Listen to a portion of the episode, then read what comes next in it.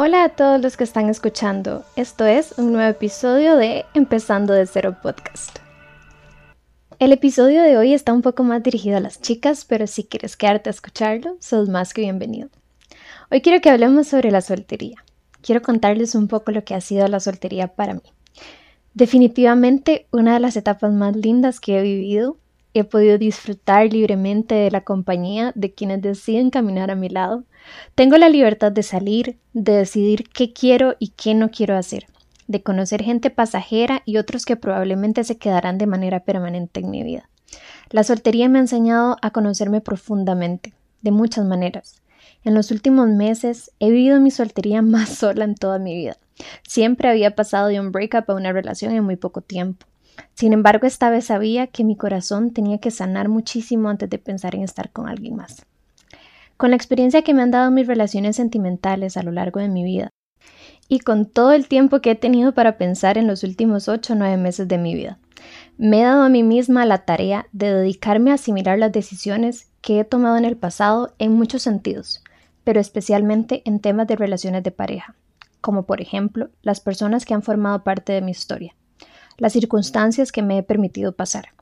Me he dado el chance de reflexionar sobre lo que me hizo daño, recordar el dolor, con el único fin de sanar mis heridas más profundas, esas a las que en algún momento les puse una curita y seguí viviendo, creyendo que ya sí lo había solucionado.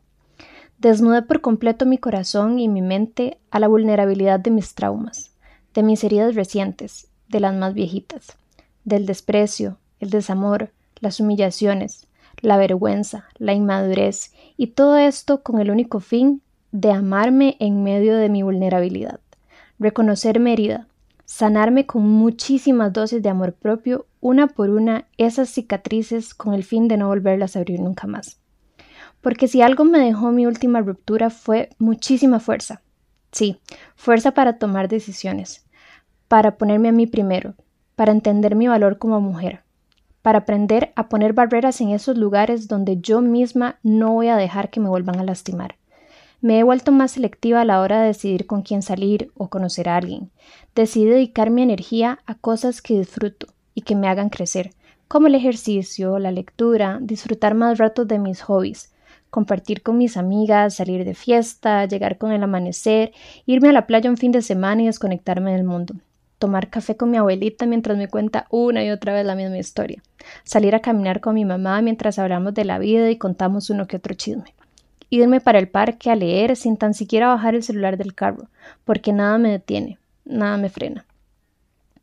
Y fue justo en ese domingo, en soledad, viendo una película en mi cuarto, donde me di cuenta que no extrañaba a nadie, y lo más importante, que no necesitaba a nadie, porque en esta soltería me había encontrado a mí misma y estaba tan contenta con esta versión de la mujer que soy hoy, que entendí que realmente estoy tan completa que no necesito que nadie venga a llenar nada, porque aquí ya todo está lleno.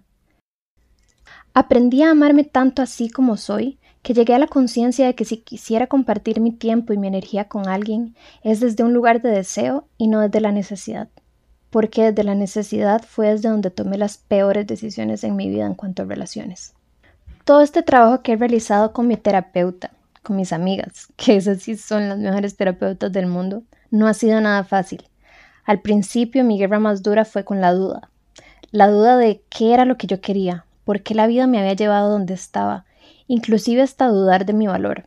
Y creo que fue ahí en lo más profundo y en lo más oscuro donde tuve que tomar el impulso de ver la luz hacia lo que soy en conjunto como un ser humano. Mi valor no estaba en otro fracaso amoroso, no estaba en la decisión de alguien más de no querer compartir su vida conmigo. Es más, fue gracias a esa situación que pude verme a través de los lentes del amor propio para darme cuenta de que la única razón por la que estaba nuevamente sola era porque la vida definitivamente tenía cosas mucho mejores para mí. Tenía la barrera muy baja en muchos aspectos. Me conformaba con lo mínimo cuando sé que me merezco lo mejor del mundo. Y sí, soy merecedora. Aprendí a sentirme merecedora de ese amor, porque no pretendo recibir menos del amor que puedo darme a mí misma, del que me dan mis papás, del que me dan mis amigas. No pretendo recibir tiempo que no sea de calidad como el que yo puedo darme a mí misma o como el que me dan las personas que me rodean. Estar en soledad en esta soltería me ha hecho reconocerme merecedora de un amor igual o mejor del que yo estoy dispuesta a dar. Y sí, sé que soy una persona que se entrega con el alma, cuando ama de verdad. No pienso recibir menos que eso. Y sí, probablemente por eso estoy sola y eso no va a cambiar, porque no voy a volver a repetir el error de desgastar mi energía con alguien que no está al mismo nivel al que yo estoy emocional y mentalmente, porque he invertido demasiado esfuerzo en trabajar en mi mejor versión y no la pienso compartir con alguien que no haya hecho su trabajo por su lado. En esta soltería hice mi lista de no negociables y no la pienso cambiar, porque aprendí que no merezco hombres con energías negativas, desde la carencia y desde la necesidad. No pretendo lidiar con relaciones inconclusas, duelos no resueltos, infidelidades o indecisiones. Estoy tan segura de lo que quiero que sé que cuando lo encuentre, él va a encontrar en mí también eso que él anda buscando. Y creo desde la madurez que tengo hoy en día que nos vamos a reconocer en cuanto nos conozcamos, porque de eso se trata el amor, de aprender a vivir junto con alguien más las mejores experiencias de la vida. No pretendo vivir en un cuento de hadas, los golpes de la vida me han enseñado que esos no existen, pero sí estoy lista para un amor verdadero, para vivir desde la sinceridad, la dulzura, la comprensión, el respeto, la empatía, pero sobre todo el apoyo uno en el otro, la compañía y el equipo que forma una pareja en construcción. Si hoy estás viviendo una soltería en soledad, te abrazo muy fuerte porque sé que hay días difíciles, llenos de dudas y de mucha confusión. En mi caso, escribir fue mi válvula de escape. Se quedaron tantas cosas en mí que no pude decir que tuve que buscar una manera de sacarlas porque eran como un veneno.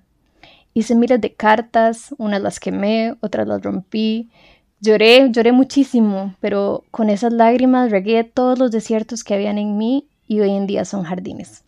Convertí mis heridas en música y ahora bailo por todo lado. Aprendí que en la vida las cosas siempre van a venir de manera inevitable, pero ahora yo voy de forma imparable.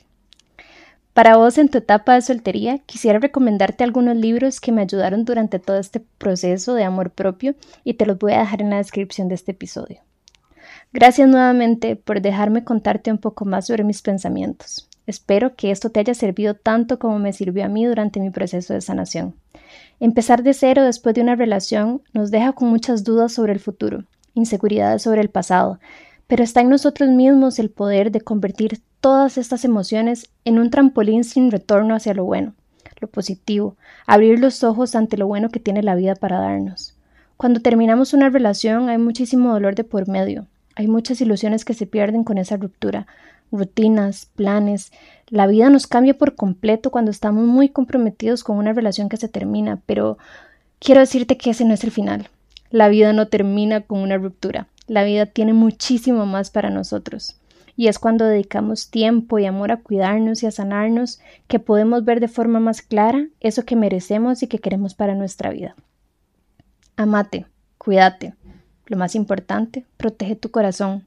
Sos la única persona que puede hacerlo. No hay nadie más que tenga el poder de hacerlo por vos. Así que te animo a que tomes las riendas de tu vida. Aprendas a decidir sobre lo que querés y lo que no, para que desde ese lugar de amor y de dulzura, tu vida con respecto a las relaciones de pareja sean solo crecimiento y amor. Si llegaste hasta acá, quiero darte las gracias por escucharme una vez más, y si crees que este episodio pueda ser de ayuda para alguien, no dudes en enviárselo. Recordad que la mejor manera de apoyar este proyecto es compartiéndolo.